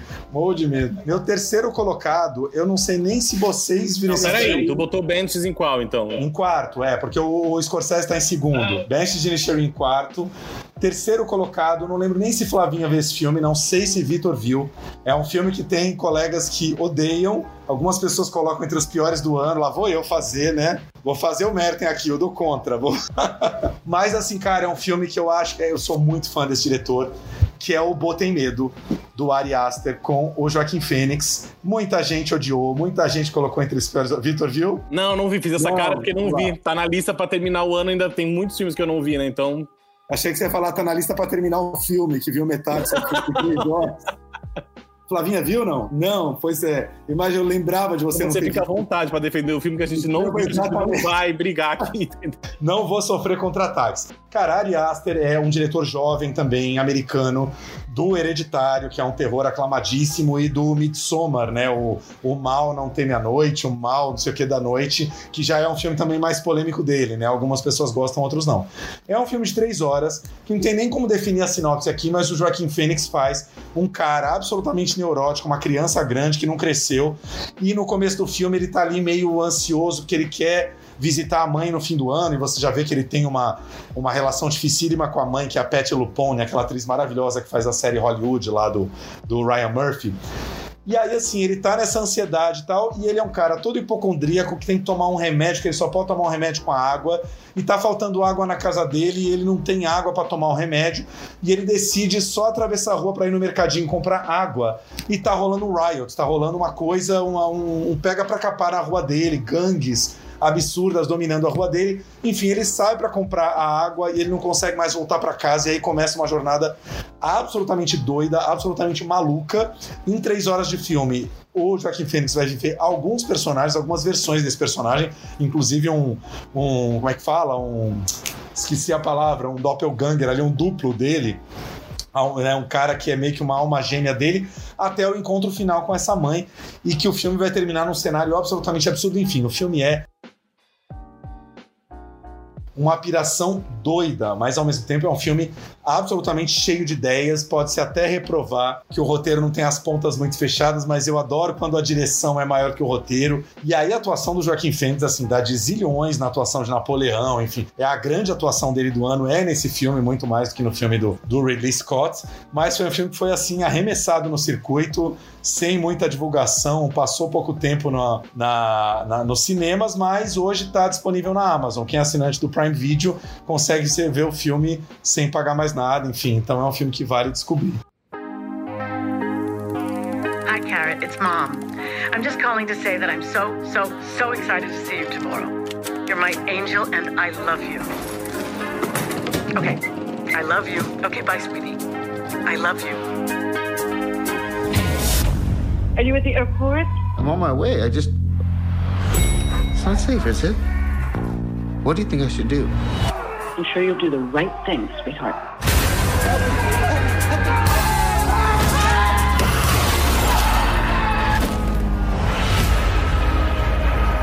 Welcome back. I hit you with my car. What? I know. What is, what is this? That's my little assistant health monitor. Feeling sad about going home, Bo? Must feel totally unreal. I'm supposed to be leaving. I don't know if that's gonna happen.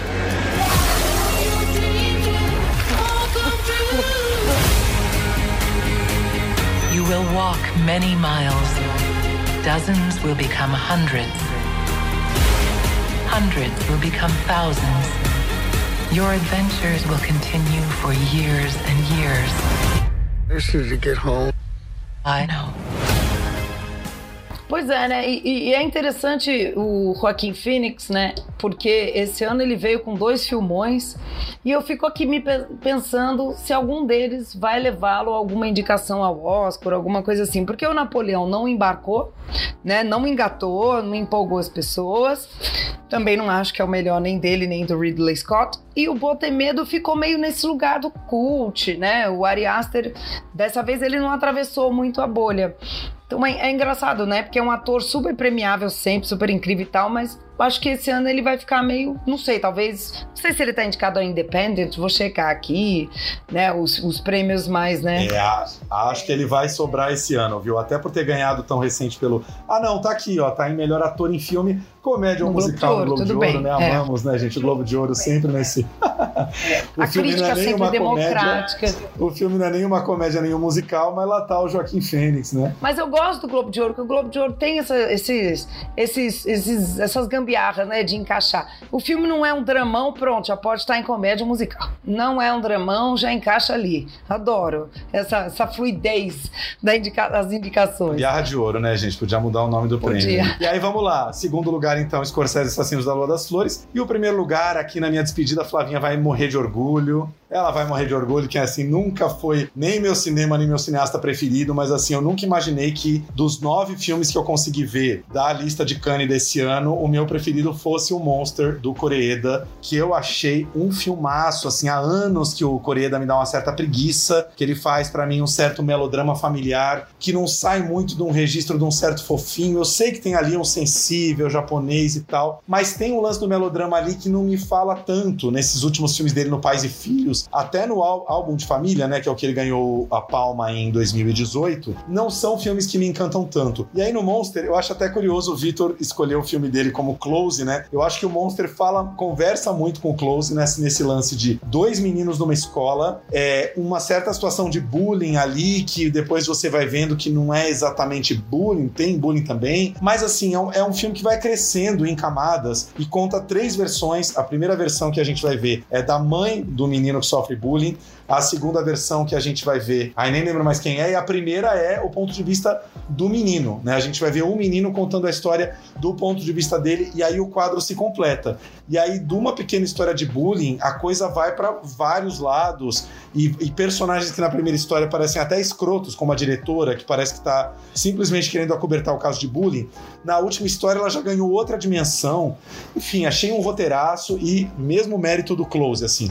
Os meninos são absolutamente fantásticos, assim. Os meninos de, cara, sei lá, o mais novo tem 6, 7 anos de idade ali e é de uma profundidade Verdade. que você fala, meu Deus, como é que consegue? É verdade, tem que comentar. Ele tá falando isso pra me agradar, gente, porque ele tá deixando o programa e a gente, todo o programa fica falando que ele fala.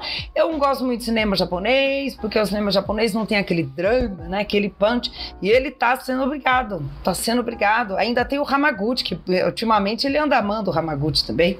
Entendeu? Tá, é. Exato, Entendeu? também. Roda da Fortuna, o Drive My Car, até o do último. Acho que o último do Hamaguchi o Thiago não gostou. É, é menos, né? Tá vendo? Mas eu amo esse filme também, principalmente isso que o Thiago falou, né? Que a, a direção do, do Coreda a gente já conhece, né? A gente confia, ele é um ótimo diretor, né? Não faz nada mal, né, mal feito, precário, pelo contrário. Mas esse filme mereceu o roteiro que foi premiado em Cannes, porque se tem uma coisa que é engenhosa é, né, o Sakamoto Yuji aí criando essa história com esse recurso que quem estuda cinema adora falar que é o efeito Rashomon, né, que é do Rashomon, filme do, de outro japonês, né, o Kurosawa, que é a mesma história pela versão das pessoas, cada um com seu ponto de vista. E esse, só que esse é um drama lindo de crianças e, né, os meninos nem sabem o que eles são ainda e já estão sofrendo tanta violência por algo que eles são que eles não têm culpa, eles são o que eles são. Então é um filme muito lindo, porque ele traz toda uma violência que permeia a infância e que a gente tem mania de edulcorar a infância nas histórias, né? Quando a gente traz crianças. O Vitor trouxe isso no Close, que traz de uma forma muito delicada, e o, e o Monster também, né? Conta as violências da infância, mas de um jeito respeitoso e delicado. E lindo, né? É lindo.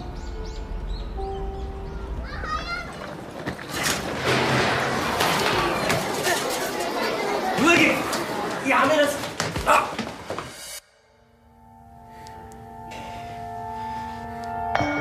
こっちだって子供のこと心配してきてるんだしこの先生に叩かれて息子は怪我したんです。誤解を招く点があったかと思われます。何も誤解してないんですよ。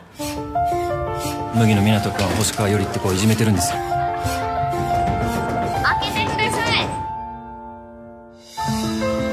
いいつも麦野君を叩いたりしてます。麦野！こんな先生がいる学校に子供預けられないでしょ。お母さん僕はかわいそうじゃないよ。湊 Vitor viu ou não? Tô muito curioso porque eu adoro o Coreia. Diferente do Thiago, entendeu? Eu gosto muito do, dos filmes dele e tô muito, muito curioso pra, pra, pra ver. Então vai amar mais ainda. Corre que ainda tá no cinema, só corri- corrigindo não, né? Complementando aqui a segunda história, a segunda versão da história, quem conta é o professor acusado de bullying na escola. É, é a segunda versão é dele. E lembrando que foi o último filme do grande Ryuichi Sakamoto aí, né? Autor de várias trilhas sonoras, né? de- do cinema japonês, inclusive de Hollywood, foi a despedida dele aí, o último filme que ele trilhou, digamos assim. Pois é, e é uma ironia, eu só queria falar que uma ironia muito louca. Olha como é que o Japão tá bom esse ano, né? Eu super achava que o Monster ia ser o indicado do Japão ao Oscar. E acabou sendo o filme do Vin Wenders.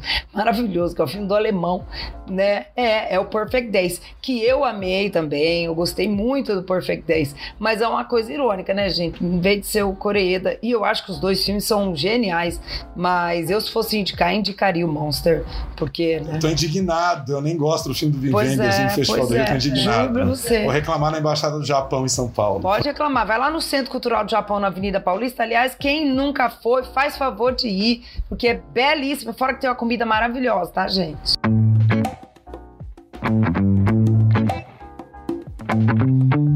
Bom, vamos aos brasileiros do ano. Fiz uma lista aqui também. Na verdade, pensando muito, eu acho que eu, o cinema brasileiro esse ano também já deu uma, um, um boom aí, vindo essa nova retomada que a gente tem falado do cinema brasileiro.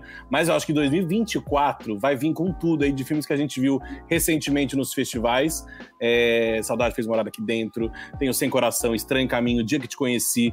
Vai vir muita coisa boa aí em 2024. Mas desse ano. Eu fiz uma lista e vou começar falando de um filme que eu já tinha visto no ano passado, no, no Fest Aruanda, em João Pessoa, que é o Pérola, é, dirigido pelo Murilo Benício, que quando eu assisti no Aruanda, eu gostei do filme, mas ele, eu não saí amando. Eu não sei também se é, foi o último filme do que passou no, no festival, eu também já estava naquela coisa já final de festival, enfim, vindo também já de um de vários outros festivais. E aí esse ano eu fui assistir novamente para fazer a entrevista com a Drica Moraes e com o Benício e o filme me pegou totalmente diferente. Num outro lado, enfim, fiquei muito emocionado, chorava sozinho em casa assistindo, coisa que não aconteceu quando eu vi a primeira vez é, no festival. E me surpreendeu muito aquela história, que é muito bonita, da, daquela mãe, acho que a Drica Moraes, para mim, é uma das melhores atrizes que a gente tem no Brasil, então eu acho que ali ela mais uma vez comprova o, o talento dela. Eu gosto da direção do Benício também, mas eu gosto como essa história é contada, esses planos muito bonitos e essa, esse carinho que tem, essa troca aí que tem entre essa mãe e esse filho. Então, Pérola aí, filme brasileiro, que se eu não me engano ainda tá em cartaz em alguma exceção assim jogada, claro, né? Porque já faz tempo que ele estreou, mas deve estar entrando também em streaming, ou talvez já esteja, não sei ainda, em algum lugar. Filme 2 e filme 1. Um. E eu- eu- outro filme que eu assisti, gosto muito do festival, Tia Virgínia, do Fábio Meira, com Vera Holtz, é, Luiz Cardoso e Alete Salles. Eu adoro o cinema do Fábio, eu acho que ele também tem- traz essa questão familiar dele, uma coisa muito pessoal. E no Tia Virgínia, além é, do roteiro ser inspirado em algumas integrantes da família dele, o- o- a, direção de arte também tem, conta com a ajuda de objetos da família, o relógio que ele conta, as fotos, e a história dessas, dessas, de- dessas mulheres. E a Vera Holtz também comprovando é, o quão talentosa ela é. Tem uma cena do filme que não é um spoiler, assim, é é uma cena que ela tá sentada na cama. Ali, quando passou em Gramado, a gente falou esse esse Kikito é dela, não tenha dúvida nenhuma, porque ela tá maravilhosa nesse filme. E eu adoro essa- essas relações. Eu adoro filme de relação familiar, que traz tia, irmã, avó, prima, mãe, filho, enfim. E eu acho que o Fábio faz isso muito bem, até porque ele traz essas- esse lado dele muito pessoal. E outro filme brasileiro, que eu vou dar menção honrosa para um longa-metragem, Noites Alienígenas. Mas vou falar de um curta-metragem, aproveitar também que a gente tem uma lista de curtas. E eu estava fazendo essa lista agora na comissão de curtas da Bracina, então foi difícil pegar um só, mas eu vou citar o Big Bang, do, do, do Carlos II, que é um filme que está aí na disputa também por uma, uma vaga no Oscar, né? O, o Carlos eh, já passou ano passado aí com Sideral, que entrou na shortlist, foi uma festa, né? Com, com a produção do, do enfim, da galera do Rio Grande do Norte, da Casa da Praia. E o Big Bang vem também ganhando muitos prêmios aí nos festivais, destacando por onde passa. E eu adoro, adoro as atuações, eu adoro o cinema do Carlos II também. Eu acho que o Carlos traz também uma, uma diversidade aí nas escolhas dele, no, no cinema dele. Se a gente pega o Sideral e, e o Big Bang, você percebe que tem, uma, tem uma, uma ligação ali, mas é uma coisa completamente diferente, assim. Então, O Big Bang é longo ou curta? O curta, um curta-metragem. Que, que, mais uma vez, o Carlos aí tá na corrida é, para o Oscar de melhor curta-metragem, que ano passado a gente estava na expectativa do Marte 1 e acabou vindo a felicidade de ter o Sideral, né, que ele também dirigiu, que o Sideral é uma produção do Rio Grande do Norte e o Big Bang, se eu não me engano, é Minas Gerais e Rio Grande do Norte, é isso, Flávio? Ele tem coprodução aí, né? Isso, é uma coprodução, né? E é estrelado pelo Giovanni, que é um ator, né, que, que tem nanismo e que é uma, é uma questão que o filme trata, né, de uma forma muito interessante, muito. É, essa palavra é meio, como é que fala? Meio clichê, mas é muito orgânico ali na história. Tá tudo muito bem tratado. É um filme também muito delicado. E o filme foi muito bem, ganhou, eles chamam de Pardino d'Oro, né? O, o Leopardinho do, de Ouro no Festival de Locarno, acho que de inovação artística. Então ele vem fazendo uma carreira muito bacana, é com produção com a França também, né? Então ele, ele é um não é indicado, mas ele é um dos elegíveis do Brasil para uma vaga no Oscar de melhor curta-metragem de ficção, né, desse ano. Ah, essa semana começou, né, a votação, começou no dia 14 a votação para os pré-finalistas. E esse ano quem vota nas outras categorias pode votar em curta, porque antes era só a direção, né, que podia votar em curta. Agora todo mundo pode assistir os curtas e votar. Então, o filme também está nessa campanha para mobilizar as pessoas para que assistam e tal. Essa lista sai no dia 21 de dezembro, né, que é a short list do, dos filmes internacionais, de curtas, enfim. Eu acho que o Brasil trouxe esse ano o cinema brasileiro como de costume já é, uma produção de curta-metragem é, incrível, e aí eu vou citar rapidamente aqui Ramal, do Igor Gomes também, que onde passou ganhou prêmio, que eu adoro esse filme, Moventes, do Jefferson Cabral, se eu não me engano, que também é do Rio Grande do Norte, Quebra-Panela, Ela Mora Logo Ali, Amor by Night, Cabana, Os Animais Mais Fofos e Engraçados do Mundo, é isso? isso. Do mundo, né? Do Renato, enfim. Eu acho que. E esses diretores e diretoras também estão vindo aí com, com seus projetos de longas metragens, né? É, mas também que se destacaram muito em vários festivais. E, e, é isso. Mas tinham muitos outros filmes brasileiros aí. A gente está vendo imagens do Ramal, do Igor, né? Que ganhou o prêmio da crítica, enfim, vários outros prêmios por aí. Muito legal. É Bom, Vitor trouxe aí o bloco de curtas-metragens aí para defender, maravilhosos, que realmente a produção de curtas está cada dia mais intensa e interessante. Flavinha, seus três. Ai, que difícil, gente. Difícil, difícil, difícil. Mas eu vou. Vou, é difícil, eu gosto de tudo, mas eu vou, eu vou falar aqui meu, meu preferido. O Thiago sabe já que para mim é meio, é meio, como é que fala? É meio meio óbvio, meio babada já. Quem, quem me conhece sabe que eu amo Pedágio. Eu acho Pedágio um filmaço. Eu gosto do cinema da Carol Markovics, né? Eu, eu curto a Carol. É uma cineasta que acho que está evoluindo, segundo longa-metragem dela. Tem várias questões aí de, de, de, evolução que a gente vê desde o carvão, né, para o pedágio. Tenho certeza que vai estar tá no próximo.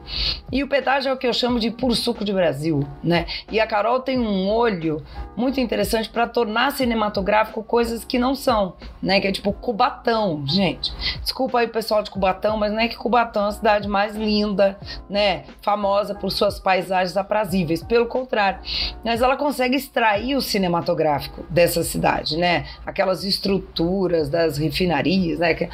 Os dutos, Tiago até falou que ama aquele, aquele plano que os dutos sobem ali a Serra do Mar ar não é? E, e, o pedágio. Então, assim, isso é muito interessante para além da temática, né? Que, resumindo aqui, a Maeve Jenkins trabalha num pedágio, né? Aquela vida dura, e ela tem um filho que é, né, homossexual, LGBTQIA, que faz vídeos na internet, que tá bombando ali no TikTok. E em vez de ser, sei lá, divertido, se fosse uma, uma mãe que tivesse bem resolvida com isso, ela é uma mulher humilde ali e que se vê ridicularizada no trabalho, né? Num, num Brasil que é, sim, ainda muito homofóbico. Então ela quer resolver isso botando o menino num curso de cura gay, gente. É engraçado, a gente dá risada, porque tem umas situações que são patéticas, mas também é o Brasil. Existem pessoas no Brasil que acreditam nessa história de cura gay, que é possível se curar. E como disse, abre aspas delas aqui que a gente entrevistou, né, Ti? Não existe cura para o que não é doença. Né? Então eu acho que esse é o ponto que o filme traz, mas com um olhar muito sarcástico, ácido sempre da Carol. Então é meu brasileiro preferido aí do ano. Chamou, foi! Tarararará. Embaixo, embaixo, embaixo, em cima, embaixo, parou, correu! Tudo bem? Tudo ótimo. Tan, tan, tan. Você, glamurosa, que cuida da pele, da alma. É o seguinte, se meu estojo de maquiagem estiver mexido de novo, vai ter pau. Me disse que você não foi vestida assim pra escola. Olha como você vai pedágio. Obrigada, boa viagem. Essa calça aqui acochada no membro, mulher. Onde é que você vai parar, Tiquinho? Eu não sei mais o que fazer com você, meu filho. Eu tô tentando levantar uma grana, Arauto. Encosta, filha da puta! Eu sou uma pessoa errada, não gosto das coisas erradas. O que, que mamãe não faz pela saúde de um filho, né? Saúde. O pessoal tá falando, Antônio? Que você tá um passo de virar um traveco. É isso que eu sou obrigada a escutar.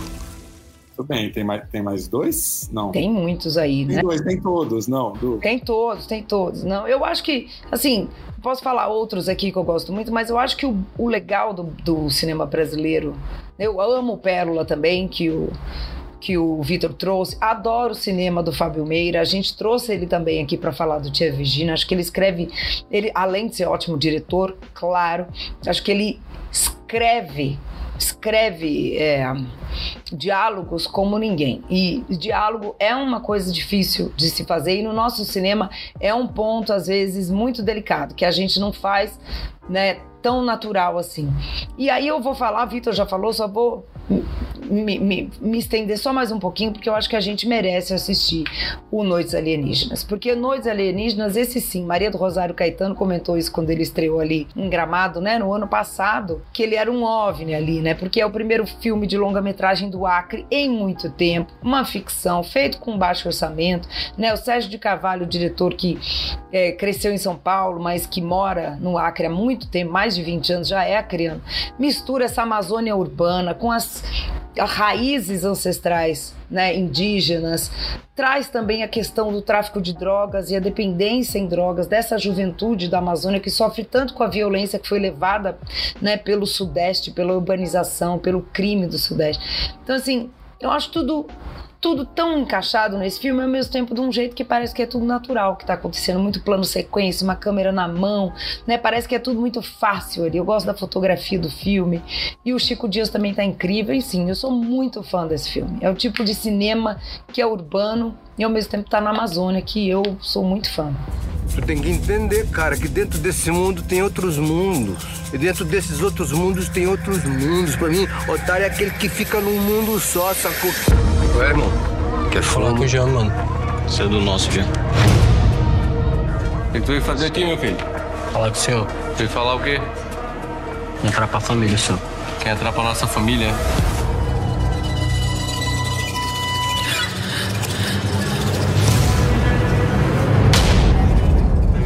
Tu acha que eu gosto de te ver assim? Você não é teu filho, cara.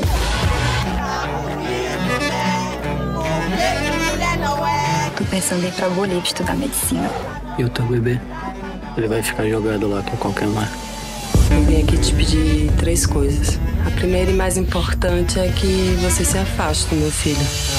Não vim pra colar, não vim pra fazer negócio, nem vim pra conversa. Que vocês estão se matando, enfia isso na tua cabeça, Sérgio. Aí, Rivo. Vamos ver se tu tá pronto. Tu fica nessa de lá pra cá, não sabe pra onde vai. Te liga, Rivelino. Passa esse noiado aí pra nós aí. Desce o dedo, porra. Bora, Riva. Bora, Riva. Vamos, porra! Mas quando foi que a gente se perdeu, hein? A gente cresceu tudo junto. Olha o tamanho disso daqui, a gente é pequeno, mano.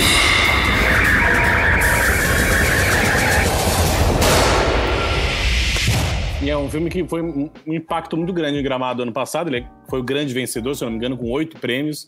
E chamou a atenção desde quando ele passou, assim. Era uma coisa muito muito forte. Isso que a gente tinha Marte 1 também na disputa, enfim, que também vinha com peso já.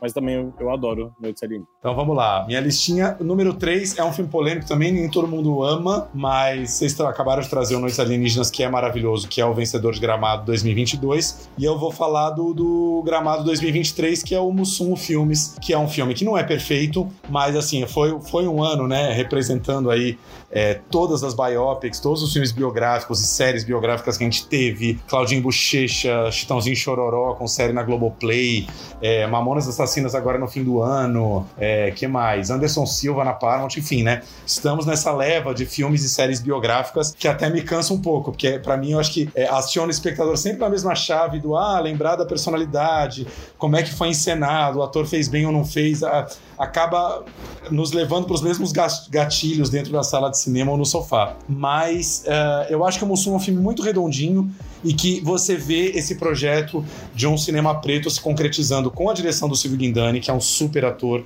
e diretor negro do nosso cinema, é, colocando um olhar no Mussum de igual para igual, né? Porque eu acho que assim a primeira facilidade que teria numa biografia do Mussum seria é, pisar no acelerador na coisa do, do, do, preto cachaceiro, do trapalhão cachaceiro que era viciado em Mac, a maioria das piadas era em torno do Mac ele bebia, né? Isso era uma coisa muito forte de um Brasil racista dos anos 80 e 90, que era escancarado nos trapalhões e ninguém nem tratava disso.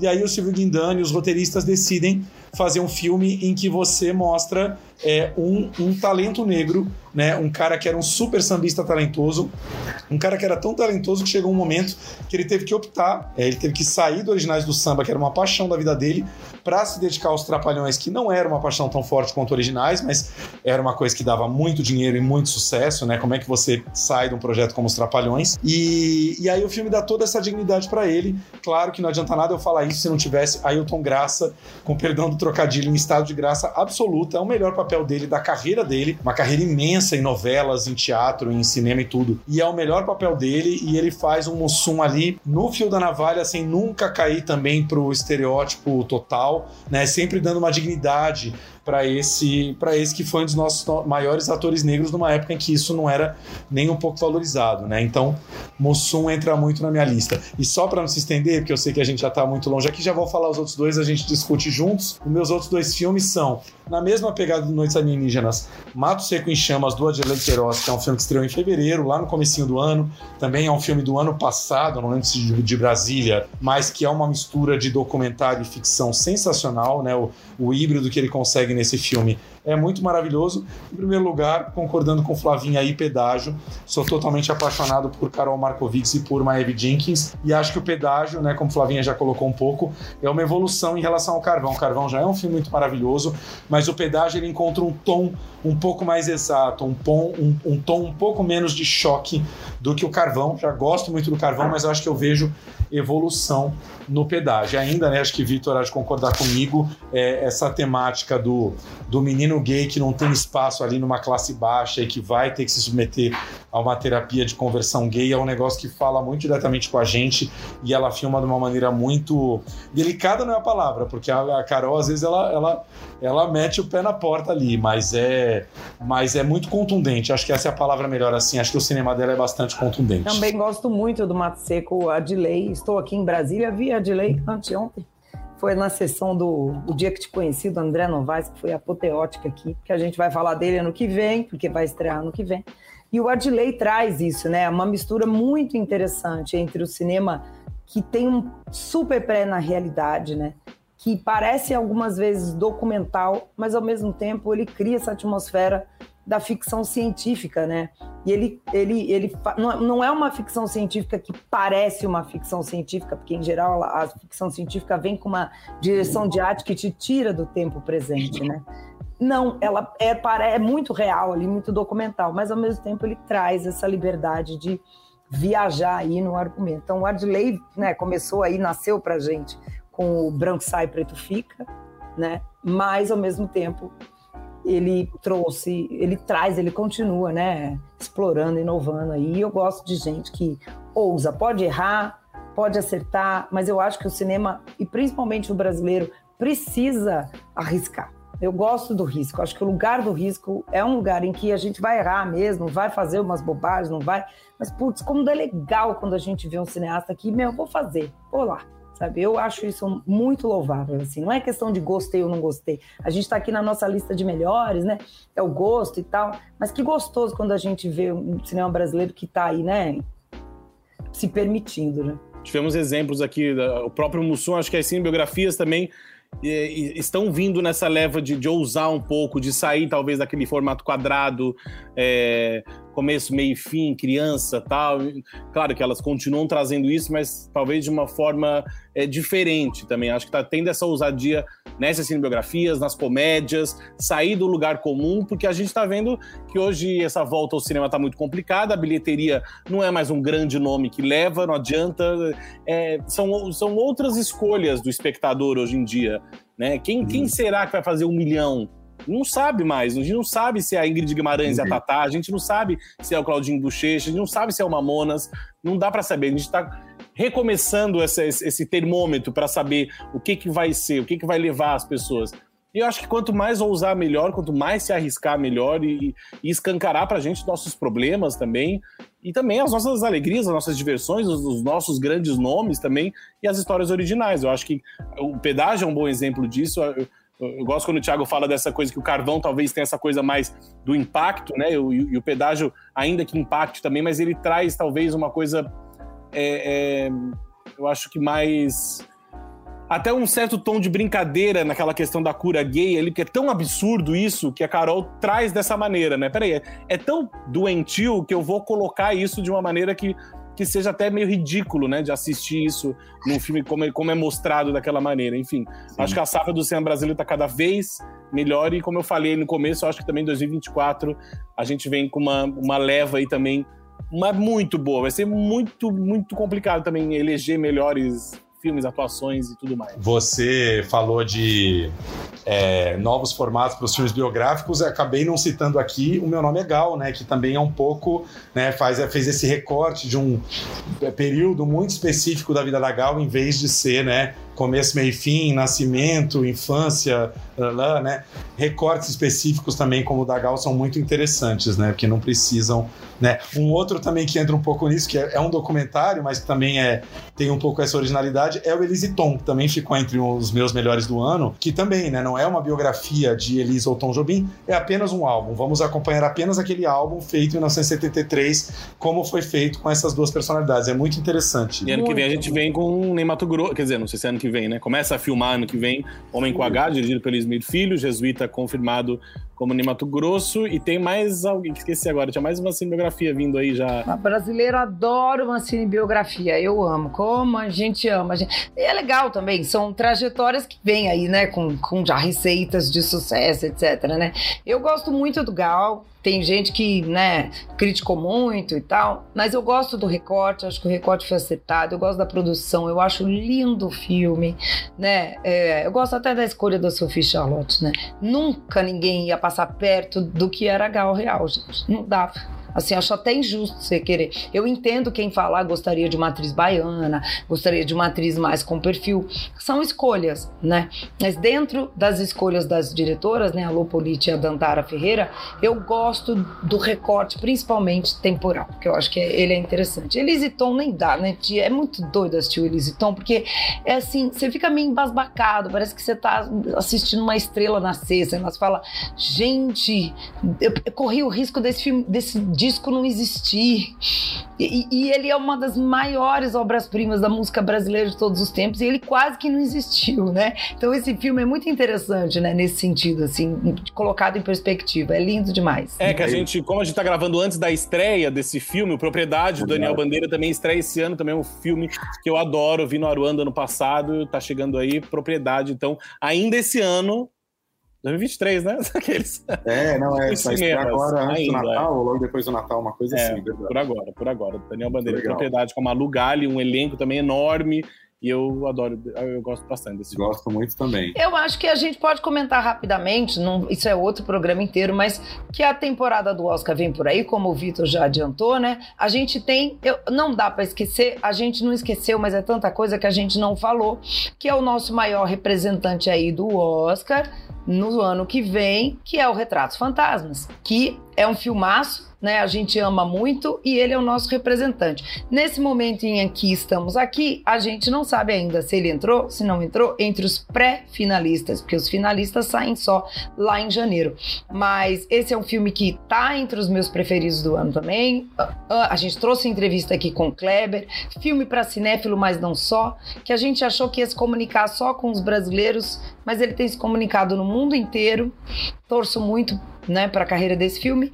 E aí vem por aí temporada de Oscar. Acho que a, a nossa grande é, surpresa vai vir aí nesses indicados a melhor filme estrangeiro, mas eu acho que Pobres Criaturas é Barbada de estar tá muito indicado, né? Claro.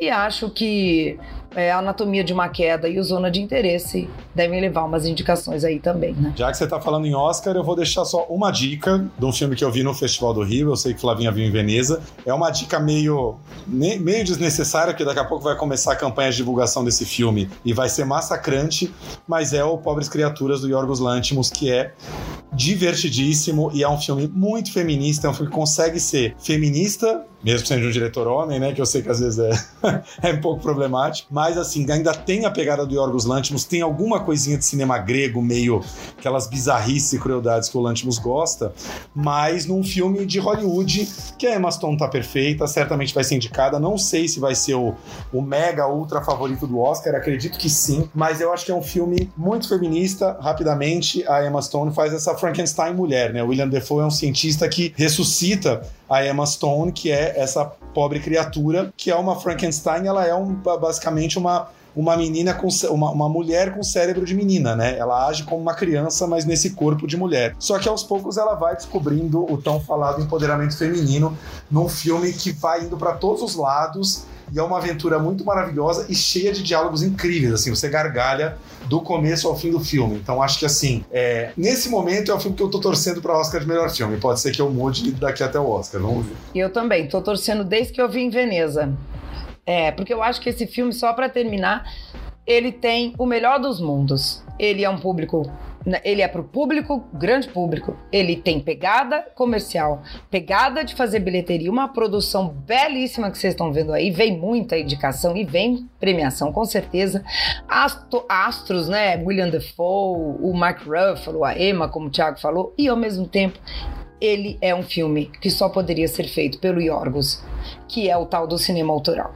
Se desse esse roteiro para qualquer outro autor, não seria isso aí. É a cara dele. Quem conhece o cinema dele, que acho que tá na MUBI, os filmes dele estão na MUBI ou na Netflix, vou checar aqui. Esse cara é maravilhoso. E assim, ele conseguiu juntar o melhor dos dois mundos. Cinema que comunica com a multidão e tem autoria. Eu achei que essa, esse Leão de Ouro de Veneza foi muito acertado, ainda que eu ame o polonês. Lembra o Green Border da Agnieszka Holland?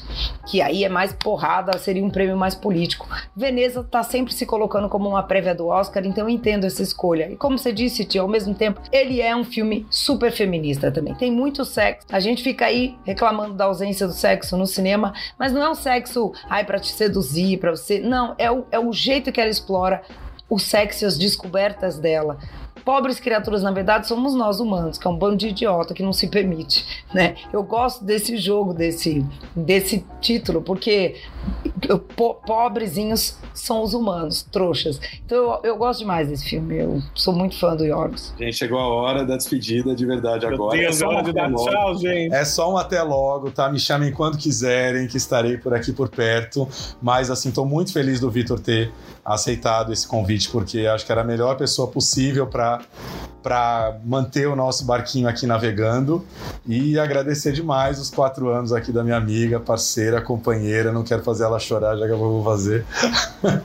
Mas foram quatro anos maravilhosos que assim a gente começou tão pequenininho, né? gravando na pandemia, Vitor, lá no abril de 2020, tá? A gente estava no auge. A nossa primeira edição, inclusive, é o que vai ser de cinema na pandemia, só pra você ter uma ideia. E eu participei, acho que uma das primeiras também, viu? Foi, tipo, com assim, com áudio, né? Mandando áudio. áudio. Era, uma coisa assim, foi, foi. Dando alguma dica de filme. E aí fomos pro Terra, agora estamos no UOL, enfim, tocando o barquinho aqui sempre, tentando dar conta dessa imensidão de, de coisas que lançam toda semana no cinema e no streaming, que não é pouca coisa, e a gente delas ainda somos os malucos que a gente gosta de cinema brasileiro e coisas internacionais, de série, de, de é muita coisa, né? Mas enfim. E a gente ainda quer ter vida social, entendeu? Já ir tudo.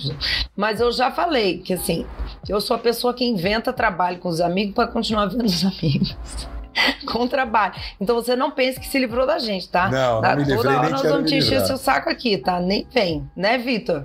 Agora vai ter o Vitor para ajudar pra te encher o saco, tá? Qualquer help, qualquer dica, qualquer coisa, inclusive aqui de como funciona essa ferramenta maluca aqui do StreamYard, é só falar que a gente manda os tutoriais, certo? A gente cria os amigos é pro mundo, né, gente? Eles criam asa, eles voam. E com essa belíssima frase, né? A gente Maravilhoso. E falando com todo mundo que está nos assistindo, obrigado por toda a audiência desse ano, de todos os anos. E um excelente final de ano para todo mundo. É sempre a mesma briga, porque eu falo assim: tirem o final de ano para descansar. A Flávia diz não, tirem o fim de ano para ver os filmes e séries atrasados, né, Flavinha? Ué, também é um descanso para alguns, tá? Para alguns é um descanso. Para alguns, para a gente é trabalho, mas para os outros é descanso. Então, aproveitem também as dicas do ano inteiro. Eu vou tirar o fim de ano para fazer igual a, nossa amiga Luciana Pareja, maravilhosa, que é uma das mulheres mais inteligentes que eu conheço, mas ela descobre cada programa diferentão nos streamings que eu falo, Luciana, onde é que você achou isso? Ah, não, eu tava pesquisando, achei. Um programa maravilhoso de gastronomia, um programa maravilhoso de reformas de casa. É muito, muito maravilhoso. A Luciana é uma das pessoas que mais faz uma curadoria interessante. Ela cavou que acha umas coisas incríveis. É isso que eu vou fazer. Vou me divertir vendo programas diferentões. É isso aí. Então, feliz ano novo, aí feliz Natal e um grande ano novo para todo mundo.